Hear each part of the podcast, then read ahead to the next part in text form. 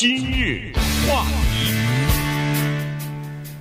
欢迎收听由中讯和高宁为您主持的今日话题。呃，最近呢，这个国际形势是不太稳定啊，这个呃经济好像也不是那么好，但是科技方面呢，呃，不断的传来一些好的消息哈。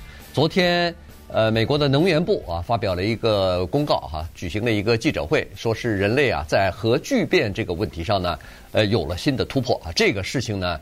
其实是一件蛮大的事情，尽管它只是在实验的环境之下实现了突破，离真正的商业化，离真正的能够完全的使用它，造福于人类呢，可能还需要一段时间。但是这第一步迈出了以后呢，相信以后的这个研究呢，将会更加有目标性啊，然后它可以给我们提供，甚至是无就是无穷无尽的哈，用不完的这个。干净的能源。那今天我们就把这个事儿啊，呃，两个文科男跟大家稍微的介绍一下。对，呃，给我们点时间哈，因为这个话题呢非常的大，这个里面涉及到的内容呢非常的广，而且呢它的科学的含量啊非常的深，所以呢我们需要一点时间给大家把这个事情彻底讲清楚。需要多少时间呢？哎，这个问题先跟大家讲讲，大概二十年吧，因为我们需要重新上学，呃，我们需要去呃从小学的算术开始补课，然后一直补到微积分，然后进到大学的物理系，然后再去研究这种核能源啊。这样，等我们毕业以后啊，绝对答应大家啊，二十年以后给大家把这事儿讲清楚。这是开个玩笑啊，这个超出了我们的范围，但是呢，我们尽了最大的努力呢，给大家一个用。特别通俗的比喻啊，讲清楚这件事情。但我的首先第一个感想是这个啊，当我昨天看到这条新闻的时候呢，当我意识到它对整个的人类的影响是多大的时候，当我意识到它的里程碑意义的时候，当我意识到人没有能源就无法生存的时候，我突然有一个感想，就是现在有两件事儿正在进行，一个是世界杯足球比赛，一个是各种的电影的奖项呢。陆续的在通知我们这些入围名单，不管是电影还是世界杯比赛，我们几乎每个人都能讲出一些名字来，对不对？嗯。哎，都能讲出一些可能是甚至如数家珍一般的故事，关于这个演员或者这个足球运动员。但是昨天听到这个重大的消息，我突然发现，我们一个名字也讲不出来。这个发现近乎于什么？近乎于人类最早发现火啊！近乎于这么大的。当然，最早发现火的那个咱们不知道了，那住在洞里头。但是就在我们不远的地方，San Francisco，北加州的这么一个实验室里面，一些科学家完成了人类的创举。我们过去不知道他们是谁。现在叫不出名字，以后依然不会知道他们。这个也不是他们所追求的，我们只能接受这个事实。因为我们今天说的这个核聚变反应啊，它的里程碑意义就是在于它将我说这个“将”这个字，就是刚才告诉你说，我们现在还没有办法把它商用化，或者是用在工业上面，但是这是人类迈出的一小步。这一小步呢，告诉我们，等我们达到那一天，能够把它用在工业上，弄在民用上面，只是一个时间问题。可能我们这代人看不到了，没有关系。正像是早先的那些化学家、那些物理学家、那些医学家，他们研究的一些成果，可能在他们有生之年也没有看到被老百姓使用，但是。这一天终于是到来了，所以我们今天就跟大家简单的讲讲这是怎么回事儿啊？这个发现为什么是一个惊天动地的发现？为什么它会对人类在地球上的生存将会产生持久的影响？我们把这个特别科学的问题呢，给它用特别通俗的语言转述一下。嗯，呃，这个转述说实话不太容易哈，原因就是。呃，这么讲吧，就是因为它的这个反化学反应啊，或者说是产生的这个物理的反应呢，实在是太劲爆了，所以我们只能这么说啊，就是说，要想让一个东西进行核聚变的话，那么它需要具备两个条件。呃，我先打个岔呢，这个聚啊，不是巨大的聚啊，是要强调一下啊，它是聚合的聚。对对对，呃呃，就是有不同的两种方法哈，一一个叫做核融合，一个叫做核聚变啊。我估计在中国大陆呢。呃，更多的叫做聚变。我认为，呃，这个聚变的接受度远远大于融合。融合，对对对，融合好像没有那个呃变，没有那个。没错，对。而且关键的是，为什么聚变和融合还有一点，就是因为这个聚变呢，它的英文是 fusion，嗯，而还有另外一个字呢，叫做裂变 fission，所以一个是核裂变。一个是核聚变，哎，这个特别对称，没错啊，没错。你你的一个融合就有点问题了。对，好。那么裂变，我们简单说，那就是呃，就是原子弹嘛。对，这个就是变变成了原子弹。那当然，利用裂变的原理呢，现在的核能发电站反应堆全部是裂变啊，所以呢，这个是这么个情况。那这个聚变呢，它的能量释放出来应该是同等的东西，应该是裂变的四倍啊。然后，呃，这个裂变呢，它有很大的问题。所谓的问题就在于它使用的这个原料本身就有问题。要提纯，咱们都知道什么呃浓缩铀啦，这个啦哈是吧？然后可以制造核子武器的这些东西，关键是它的核废料。它尽管是。不产生这个废气，大气就是这个空气污染，但是它使用完了那个废料啊，核废料是一个很麻烦的事情，它具有强烈的放射性，而且呢非常所谓的脏啊，就是说它在这个自然界里边可能。什么几百年大概都不会完全解除掉，说是千年啊，啊上啊有有可能上千年，千年。所以这个现在要不就是核废料埋在那个人迹罕见的沙漠里头，有人提出来要放到太空当中去。不管怎么样，这都是一个人类的很大的麻烦啊，就是处理这个核废料。一旦发生事故的时候，你像那个福岛的事故，嗯、像那个乌克兰的那个切尔诺贝利，哎，切尔诺贝利，那那就变成一个人类的灾难了哈。所以呢，这叫裂变产生的东西。但是聚变呢？不一样，它首先是一个叫做释放出来也是清洁能源啊，没有这个二氧化碳排出来。同时呢，它即使出现问题，呃，出现这个事故，也不会排放出叫做放射性的东西啊，所以它是非常安全的一个东西。而且呢，据说在大自然当中，它是它它用的这种原料啊。又是取之不尽，而且是比较廉价的，所以这个呢，是如果要是以后能够发明出来，呃，造福于人类，变成人类能源的来源的话，那可能几百万年，呃，我们就完全摆脱什么石油啊、煤炭啊、天然气，全不用了，都用这个东西就可以了。所以你可以想象出来，这个东西对人类啊，它以后的未来有多么至关重要的作用。什么水力发电呐、太阳能啊，你知道吗？呃，所有的这些呢。在核聚变的面前，呃，那都是微乎其微的。我们就从这个字上面讲，一个是聚，一个是裂啊。聚乃合而已啊，裂乃分，对不对？对。哎，所谓聚呢，就是把原子核呀，比如说两个原子核呢，把它合成，那么一加一等于二嘛。但是呢，它这个是一加一等于一，它把它合成了一个以后呢，它的重量就比之前的那个重了啊。它是两个加起来嘛。就更重了，但是你这么一听，容易的了不得。哎，这儿有一个原子，那儿有一个原子，把它合在一起，这个是非常困难的一件事情，它需要上亿度的高温才能完成。但是，一旦完成，它就能产生出巨大的能量。大概在一百多年以前吧，人类才第一次知道，哦，太阳它发出这么大的热能。它是怎么发出来的？是怎么回事？它里面是发生了什么变化？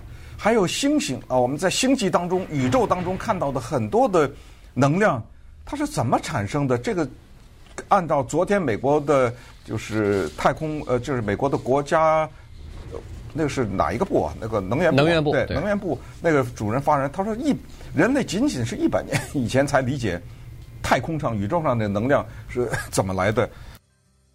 呃，这个理解就是人类知道了哦，那是叫两原子啊加在一起产生的能量，也就是说太阳它是核聚变产生的能量，还有宇宙当中，然后人们进而发现，哎呦，这种聚变它的辐射非常的小，而且呢它的燃料是取之不尽，但是它的能量是非常大的。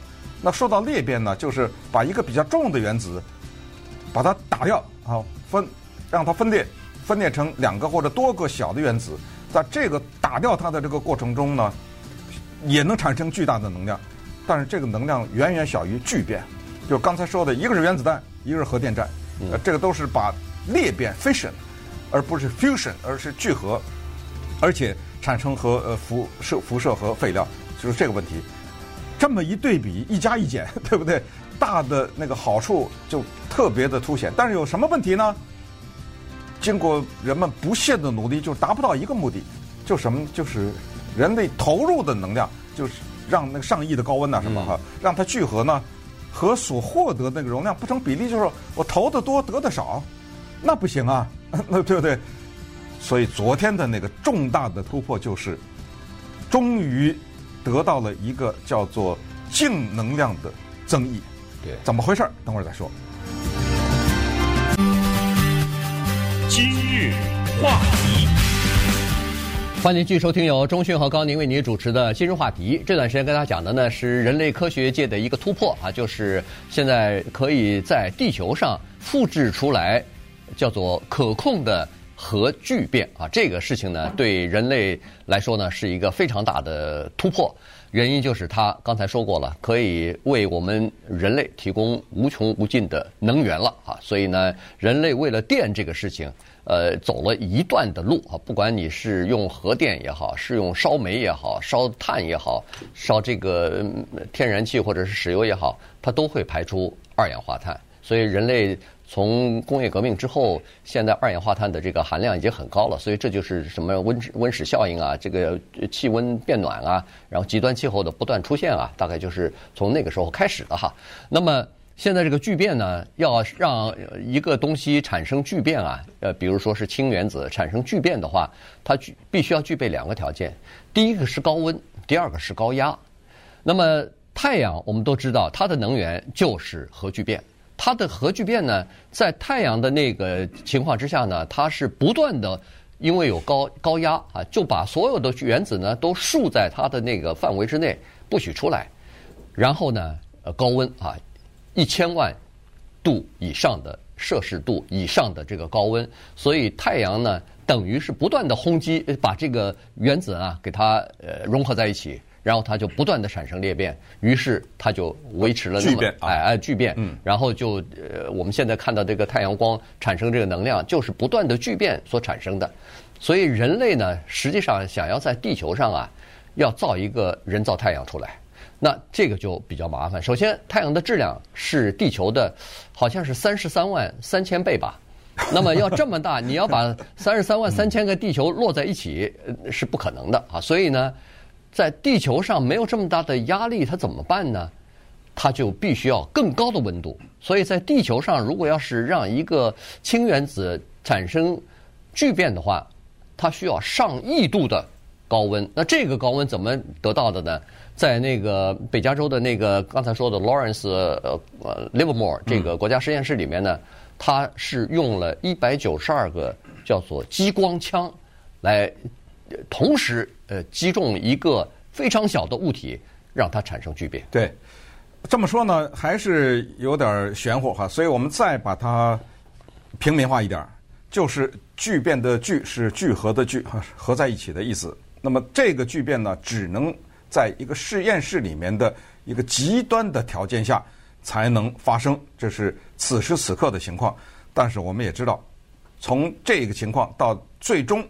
我们控制它，就是你眼睛眨一下的时间，不管是百年还是多少年，用不了百年啊，这个肯定是看得到的。那么昨天的那个试验意义何在呢？就是人类是不能说是首次，但是呢，它是有意义的里程碑一样的呢，完成了一个叫做所谓的能量的净增益，是什么意思呢？就是过去啊。要产生这个聚变，就不是把两个原子合在一起产生一个新的粒子，然后这个粒子呃散发出能量来。而太阳呢，就是因为这个粒子它结合了以后形成的能量之大，它最后必须必须得散掉一些，所以它就多余的那能量呢，以热的形式散放，所以我们就得到了阳光的温暖。用一个例子就说，我去买东西，我花五块钱买一个三块钱的东西，那这个不那就亏了，对啊，呃，我那么你把它再放大。我花五十块钱买个三十块钱，那么越放大你越亏，那不行啊。就是我需要的一个东西呢，叫能源。我家的那个灯一开那个开关，它给我开开，我打开这个水，它那个水必须得是热的。等等啊，我们现在做这个节目，这都是能源啊，对不对？各种各样的声波呀、电波呀，是什么这样的？如果我有这么大的能源，投入一千个，咱他那个单位叫焦耳，对不对？嗯、对。我拿五十回来，我已经有一千了，我干嘛要那五十啊？你知道吗？啊，是这个道理。我只有一天，他这个到了这一天才有意义，就是我放五十，拿五十一，这个就有意义了。那这个就是昨天那个重大的意义。他们投入了多少呢？啊，他们投入了二点零五万亿，就是焦耳。顺便说一下呢，呃，焦耳就是那个英国的著名的科学家 James Joule，后来他的名字变成能量单位了啊。对。因为他是研究这玩意儿的，呃，中文翻译成焦耳。好，我往里投入了二点零五，你不用管那二点零五兆焦耳是什么，因为我也不知道是什么。但是你就记住二点零五，他投了二点零五，得到了三点一五。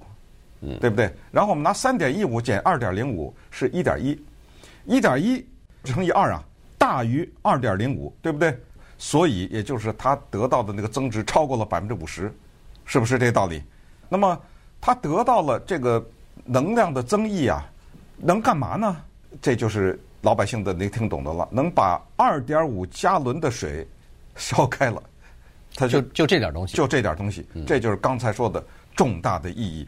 那这就是美国的宇航员登月说的：“我的一小步是人类一大步”，就这意思。今天我能烧开二点五加仑的水，明天就能取消某什么核电站，知道吗？对，嗯，对。所以呢，这个就意义重大哈。那当然了，你可以想象的出来，要在地球上要有一个一亿度的高温的话，那你需要用什么样的材料才可以在这个高温下不融化？这又是一个问题，然后要什么样的压力啊？现在大概一般采取的都是那个甜甜圈的那个做法，就是把一些呃氢原子给它压缩在，就是高压呃聚集在某一个地方。这样的话，呃给它产生高温的时候呢，它就会逐渐的融化哈。所谓的融化就是呃带正电荷的那个原子核，呃正正电的原子核加上负电极的这个呃自由的这个电子，然后变成。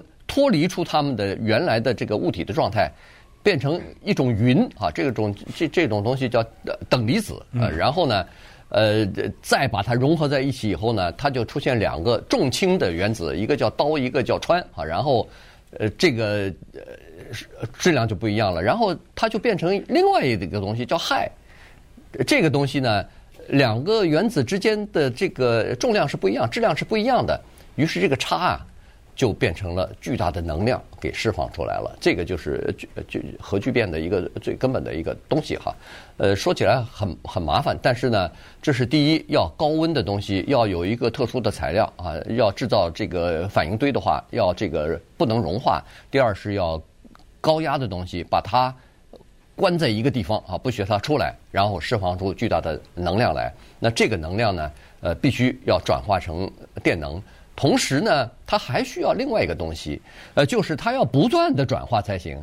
我我激它一下，它转化了一个，马上没了，那那不行。它要持续的不断的在激发，然后不断的释放出能量来，那才可以才可以发电嘛。它那个热量，它那个能量才可以有用啊。所以呢，呃，太阳就是不断的在激发，不断的在发电。